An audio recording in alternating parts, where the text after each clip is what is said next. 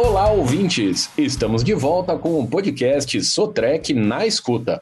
Nesta temporada, abordaremos os desafios e oportunidades no agro para o ano de 2022. E para falar desse tema tão importante e relevante para o nosso país, convidamos as mulheres que têm grande representatividade nesse mercado e vêm conquistando cada dia mais o seu espaço. E nessa temporada teremos convidadas para lá de especiais. Fique ligado e não perca! Hoje o tema é agronegócio e empreendedorismo. E a nossa convidada para bater esse papo com a gente é a Noelle Viegas Foleto. Ela é engenheira agrônoma e atua no segmento da produção de arroz, dando continuidade a uma jornada iniciada há décadas pela sua família. Noelle, desde já agradecemos sua presença conosco para essa conversa. Seja muito bem-vinda. Olá, muito obrigada pelo convite. É um prazer estar aqui conversando com vocês. Prazer é todo nosso. Vamos começar falando da sua formação. Por que, que você começou a cursar uma faculdade? Aí você viu que não era bem aquilo que queria e mudou de rota em direção para o agro. Foi isso que aconteceu? Então, foi mais ou menos isso aí. Uh, a minha família cultiva arroz na fronteira oeste do Rio Grande do Sul, em Itaqui, há mais de 40 anos mas na verdade nunca foi uh, imposto que a gente deveria seguir esse caminho. Então, quando eu terminei a escola, né, uh, fiz vestibular para administração, comecei a cursar administração, mas eu não me encontrei, assim, eu não, não sentia que aquilo era realmente o que eu gostava, o que eu ia me realizar. E aí, fui pensando, fui pensando, digo, mas aí de repente eu vou fazer agronomia, porque, né, tem essa, esse negócio da família, que eu, eu sempre vou ter uma oportunidade. E aí eu fui cursar agronomia e acabei me apaixonando pelo curso, né? Acabou sendo uma, uma, grata surpresa, então, né? Fazer agronomia, me encontrar ali, gostar do curso. E aí, conforme eu fui eh, me aproximando do fim, foram surgindo conversas, então, de voltar a trabalhar com a família. Legal. Então, assim, tem toda aí uma tradição já da família, mas também porque você gostou da, da coisa, né? Porque, assim, a gente sabe que tem alguns filhos de produtores que não se identificam muito com a atividade, quer seguir outros caminhos. Para você, acabou tendo essa aptidão, né? É, mas acaba que eu acho que é importante essa jornada aí da gente se testar, né? E ver o que a gente realmente gosta. Minha família nunca impôs isso, né? Uhum. Sempre era uma possibilidade. E até uh, o início da minha trajetória recém-formada, eu tentei voltar para casa e não deu certo. Eu precisava de mais experiência. Eu acabei tendo um tempo aí, uns 5, 6 anos fora, longe da família, para adquirir experiência e aí realmente ver se era isso que eu queria né, ah, aprender outras coisas do próprio mercado e aí então retornar a trabalhar com a família. Entendi. E aí, ah, nessa coisa de trabalhar, como é que é a sua rotina de trabalho? Uh, você tem dias, tem períodos que o trabalho é mais puxado no agro? Ou como é que são suas tarefas? Conta um pouco pra gente. Olha, é, varia bastante, né? Exatamente porque a agricultura ela é cíclica, né? Uhum. Então, como aqui a nossa principal atividade é o arroz, é uma cultura de verão, o soja é, é uma atividade secundária, mas também é uma atividade de verão. Então acaba que aí nos meses de verão a gente tem aí uma intensidade muito maior. Começa aí uh, no plantio, então digamos assim, que aí começa aí na primavera, fim da primavera, Uh, o plantio, tanto do arroz quanto da soja, que vai se tornando mais exigente ao longo do ciclo, e aí culmina na colheita. E eu sempre brinco que no, na época daí do carnaval, o pessoal tá pulando carnaval, a gente tá no, na lavoura aí, tá no forte aí da colheita, sempre começando a colheita. É um período que também aí vai durar dois a três meses, dependendo aí, né, de como foi o ciclo da cultura. Então são as épocas mais exigentes para mim. No inverno, que a gente chama de entre safra, que aí são os preparos de terra, uh, os acertos, aí tem outras atividades que aí são um pouco mais light, até agora para mim, por exemplo, é uma época muito mais tranquila, né, em virtude de ser uma entre safra. A gente finalizou a colheita, estamos uh, aí com outras umas atividades mais de escritório, como a gente diz, mais de cidade. Mas o campo ele sempre vai demandar muita atenção, né? A gente sempre vai ter o que fazer lá, né? Tem os animais, que também tem os seus ciclos e as suas épocas aí que vão demandar bastante atenção, né? Então é mais ou menos isso. Entendi. É, bom, você atua mais na área administrativa, né? Assim como a maioria das mulheres que estão no, no agronegócio. Como, como é que está a, a participação das mulheres no operacional, pelo que você tem visto? Olha, eu me considero até, eu acho que um meio termo, assim. Eu, uhum. eu, sou, eu sou administrativa, mas eu, se eu precisar ir para o operacional, eu não tenho problema com isso. Eu, eu sei fazer, eu, eu gosto, às vezes, de estar tá lá. Mas, uh, às vezes, a mulher, ela por ser um pouco mais detalhista, a gente faz com um pouco mais de calma, né? E às vezes tem algumas atividades que não dá para fazer. Tu tem um determinado tempo para te cumprir elas, e então, às vezes, os caras têm um pouco mais de objetividade, vamos colocar assim. Uhum. Mas eu vejo que existe a oportunidade das mulheres irem para o operacional alguns gerentes de fazendas em alguns lugares já notam assim que se tu der a oportunidade para uma mulher operar uma máquina, ela vai ser mais cuidadosa, ela vai ser mais caprichosa, ela vai ter o cuidado com o equipamento, ela, ela vai prestar atenção no curso. Eu vejo, por exemplo, assim, muitas oportunidades estávamos uh, num curso, numa palestra. E sempre são poucas mulheres, né? Acaba sendo mais homens no nosso meio. E as mulheres não têm vergonha de perguntar, de dizer, ah, olha, eu fiquei com dúvida, explica de novo. Ah, isso aqui não ficou bem claro para mim. E às vezes os caras não têm essa espontaneidade, digamos assim, né? Se uhum. ele fica com dúvida, tem um certo receio, assim, bah, mas como é que eu vou perguntar aqui no meio dos caras, entende? É, é uma característica que eu noto na, nas palestras e nas reuniões, assim, que as mulheres são um pouco mais abertas a admitir que tem dúvida. Entendi. E aí, bom, você é uma mulher à frente de um grande negócio do agro. E a gente sabe que o Rio Grande do Sul tem uma certa fama de ser um, um, muito machista, né? Os homens são mais broncos, mais, mais duros. Como é que você lida com isso? Olha, eu sempre digo que tem duas formas da gente lidar. Ou você vai se melindrar e vai se paralisar e vai ficar pensando, meu Deus, porque ele me disse isso, o que está acontecendo? Ou você vai virar para o lado e seguir seu caminho fazendo o que tem que ser feito. Uhum. É, eu sempre fui desse, dessa filosofia. Eu, ah, quer falar mal de mim? Ah, não achou que não tá bom, então o problema é teu. Eu vou seguir fazendo o que eu acho que é certo e vou em frente. Né? Eu sou muito determinada no que eu, no que eu faço. Então, assim, críticas sempre vão existir, né? É claro que a gente tem que ter humildade de se de parar e se reavaliar e recomeçar a pedir ajuda quando necessário, né? Eu sou uma, eu digo, ah, eu não entendi, me, me ajuda, me explica, vamos comigo. Mas uh, essa coisa do machismo, assim, isso aí eu não dou bola. Eu até digo assim, ah, o problema é seu. Eu acho que a inteligência, ela não tem gênero. Ela não é homem, não é mulher. Uhum. Ela é inteligência né? Então, e, e, eu vejo que os grandes homens, né, os grandes empresários, grandes produtores, eles também não se importam. Se é uma mulher, se é um homem que está ali fazendo o negócio, eles vão se importar com a produção, eles vão se importar com a continuidade da coisa. Então, eu acho que se você fizer o seu trabalho bem feito, você não vai ficar se melindrando com opiniões e machismos e, e esses detalhes. Claro. E aí, ah, me diz uma coisa. Você se vê como uma incentivadora da presença da mulher no agronegócio ou, ou pretende vir a ser uma dessas motivadoras? Eu me considero sim. Eu, eu sempre busco exaltar o trabalho de mulheres, né? Porque assim, é, essa como eu te disse, eu deixo para lá, eu, eu, não me importo. Mas a gente nota que em alguns lugares tu não é tão bem-vinda, tu não é, tu não vai ter a mesma aceitação, a mesma participação. De novo, tu vai deixar isso te paralisar ou vai virar para lado e seguir em frente. Então eu sempre tento, se eu estou num lugar, se eu, se eu cheguei num lugar e eu vejo que tem poucas mulheres, ou eu sempre tento fazer com que elas se sintam à vontade ali. Né? Às vezes a gente vê aí nas comissões jovens, nos sindicatos rurais, pouca presença feminina, eu faço questão de convidar, de, de facilitar, porque eu acho que é importante aí é, essa não vou dizer equidade, mas eu vou dizer assim, essa oportunidade de crescimento, porque eu acho que a, na troca a gente cresce. E que legal ter mais uh, diversidade, digamos assim, não só homem, mulher, uh, pontos de vista diferentes. Eu acho que quanto mais a gente tiver isso, mais a gente vai crescer. A gente vai poder trocar e crescer. Sem dúvida, sem dúvida. Uh, e aí, qual é o desafio em agregar a um negócio que já tem a tradição de família?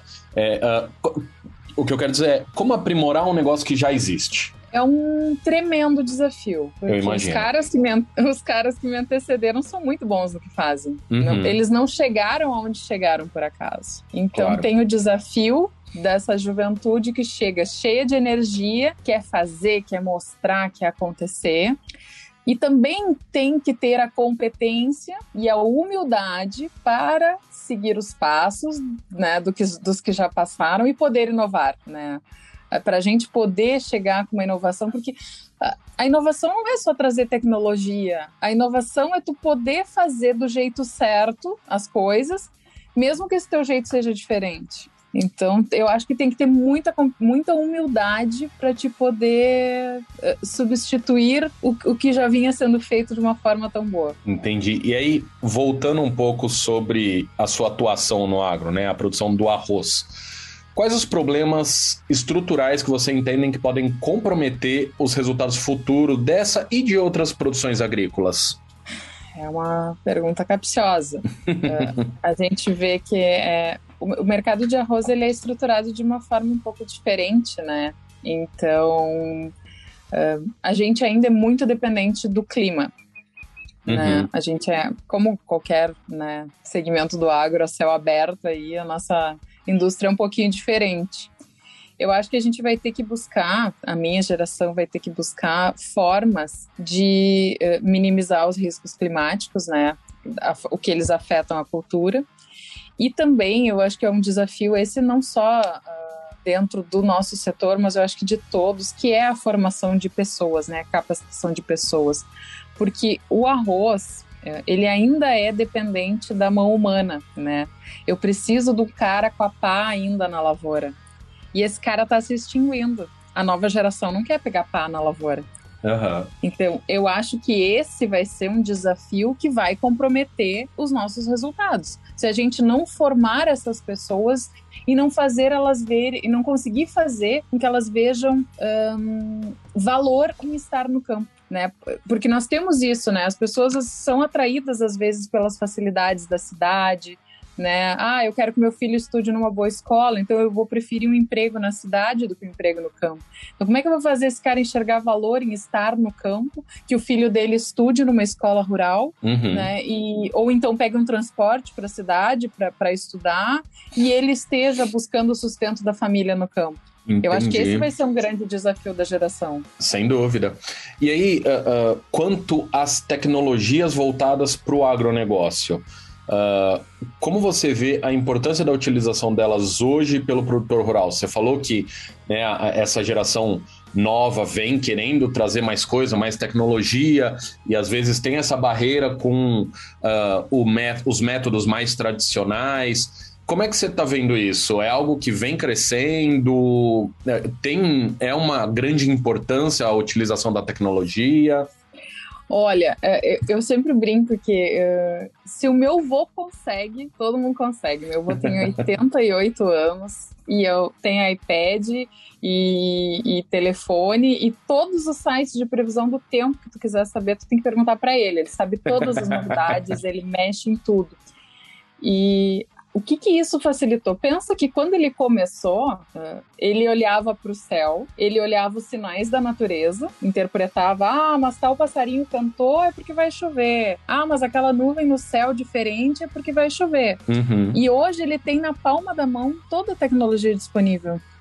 Eu acho que uh, a, o desafio da nossa geração vai ser conseguir uh, se planejar e fazer o que é esperado sem se distrair. Porque eh, eu, eu, também vejo que a nossa geração ela é inundada de informação e de coisa e ela vai precisar focar no que é importante, sem, sem se perder. Sem dúvida, então, é porque é muita coisa vindo, né? A gente tem uh, com a internet, como você falou, se eu vou ter acesso a todos os sites de previsão do uhum. tempo, mas também tem milhões de outras informações que a gente é bombardeado o dia inteiro, né? E aí, como é que eu vou fazer o meu avô prestar atenção no que eu tô falando e ver relevância no que eu tô falando, porque ele vai sempre me enxergar como a neta. Sim. Ele não, ele não, ele talvez vai ter dificuldade em me enxergar como uma profissional que está ali com um planejamento, apresentando para ele uma tabela. Olha, a gente tem que calendarizar as operações, a gente tem que fazer dessa forma. E ele vai me dizer: não, eu ainda eu, eu olho a previsão no, no, no, telefone, mas eu também vou olhar para o céu e, e prestar atenção nisso. E aí, como é que eu vou equilibrar essa todas, todo esse conhecimento numa operação, entende? Eu, eu uhum. acho que isso aí é o desafio de trazer uma tecnologia e fazer com que um produtor estabelecido veja valor nisso. Porque eu sempre digo, né? Agora a gente tem aí o retorno das feiras e toda Tecnologia, eu posso escolher por cor, por marca, né? Qual, qual, máquina você quer? Você pode escolher por tecnologia, por cor, por. Mas será que não vai valer a pena eu escolher pelo meu concessionário que me dá um atendimento diferenciado? Né? Então é isso que eu vejo assim, é, o desafio da nossa geração é conseguir equilibrar toda essa tecnologia, toda essa informação com um conhecimento que realmente vale a pena ser colocado à prova. Sem dúvida. E aí, bom, uh, você já contou qual que é o desafio. Qual que é a tendência do agro que se aposta agora para 2022? Eu, eu, eu acho que é uma tendência e é um pouco de fé minha, uhum. digamos assim. Que as pessoas vão entender o agronegócio, que as pessoas vão uh, parar e prestar atenção no agro. Elas vão parar de acreditar em artistas ou em fake news e elas vão tentar conhecer o agro. Elas vão tentar ir numa fazenda, botar o pé na terra e entender de onde vem o alimento delas.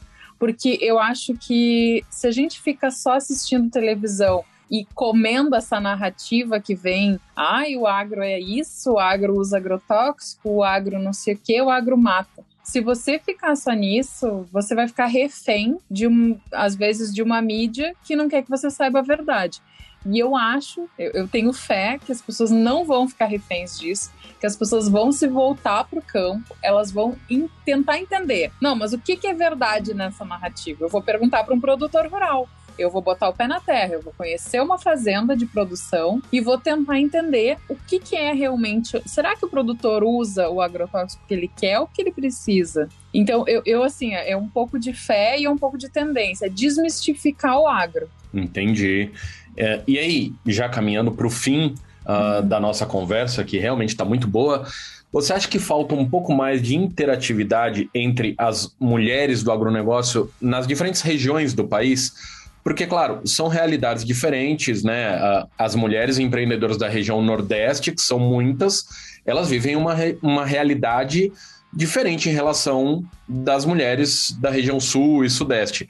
Você acha que um intercâmbio de experiências, né, digamos assim, poderia dar mais força às mulheres empreendedoras do agro? Perfeito, eu acho que seria assim, ó, um sonho, né? Eu acho que a gente tem muito a aprender. Eu acho que a internet já facilita muito essa troca. Por exemplo, hoje na minha casa eu tomo um café mineiro que eu conheço a produtora. Eu uhum. conheço ela pessoalmente, eu, eu compro os cafés dela porque eu conheço o trabalho dela. Então, e eu gostaria de, de consumir os produtos de gente de vários lugares. E a gente tem hoje, como eu te disse, nas feiras, nos congressos, um monte de, de, de eventos que, graças a Deus, estão voltando, para a gente ter esses momentos e oportunidades de troca. Eu acho tão feliz as empresas que conseguem nos unir né? Eh, eu sei que a, que a empresa uh, vai fazer um esforço danado para me unir com uma produtora de arroz lá do Maranhão, que tem que produz em pequena escala, que produz quase que artesanal aquele arroz, que é outro tipo de cultivo, que vai ter outra, vai entregar em outra indústria, que vai ter outro tipo de beneficiamento. Mas eu acho que a empresa seria muito feliz se ela conseguisse fazer a gente ver que, em essência, a gente faz a mesma coisa. A gente quer produzir alimento, a gente quer fazer o melhor pelo mundo. E eu acho que assim, ó, todo produtor rural acredita no nosso país. Pensa, de norte a sul, o que tu botar na terra vai dar. Não uhum. Eu acho que não existe nada que a gente tentar fazer aqui não vai dar. Então, assim, ó, unir esses conhecimentos, unir o grande, o médio e o pequeno, porque no fundo eles querem a mesma coisa. Sem dúvida. Se a gente puder unir isso a essa força da mulher, essa gana, essa vontade de, de fazer mais, né? Eu sempre brinco, até as que não são mães são, têm esse instinto maternal de querer fazer, de querer ajudar. Imagina tu unindo essa mulherada toda. Né, seria maravilhoso.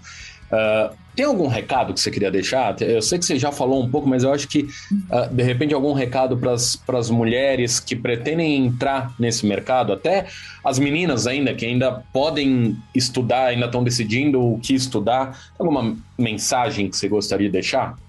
Conheçam o agro e tenham coragem. Só isso. Não Ótimo. olha para trás. Segue em frente, tenha coragem, vai tentando. Se te disserem não, você recomeça. Não os vão ter sempre, em qualquer carreira. Ninguém, eu, eu, eu, duvido uma carreira que tu não tenha ouvido um não.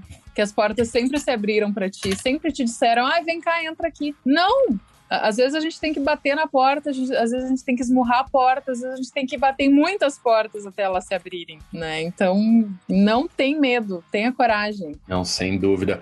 Bom, vamos torcer para que essas experiências possam ser cada vez mais compartilhadas e que as mulheres conquistem cada vez mais o agro e o agro conquiste cada vez mais as mulheres, né?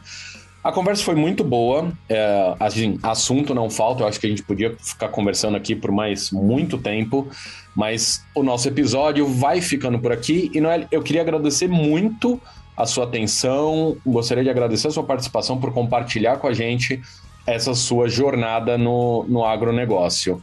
Eu agradeço imensamente a oportunidade de estar aqui conversando contigo. Eu estou à disposição sempre que precisar. Tô no Insta, no na Estrada. Quem quiser me conhecer mais, quem quiser trocar uma ideia, estamos sempre à disposição. Beleza. Olha, e eu agradeço muito a você que ouviu até aqui. A temporada com os desafios e as oportunidades no agro para o ano de 2022 está imperdível.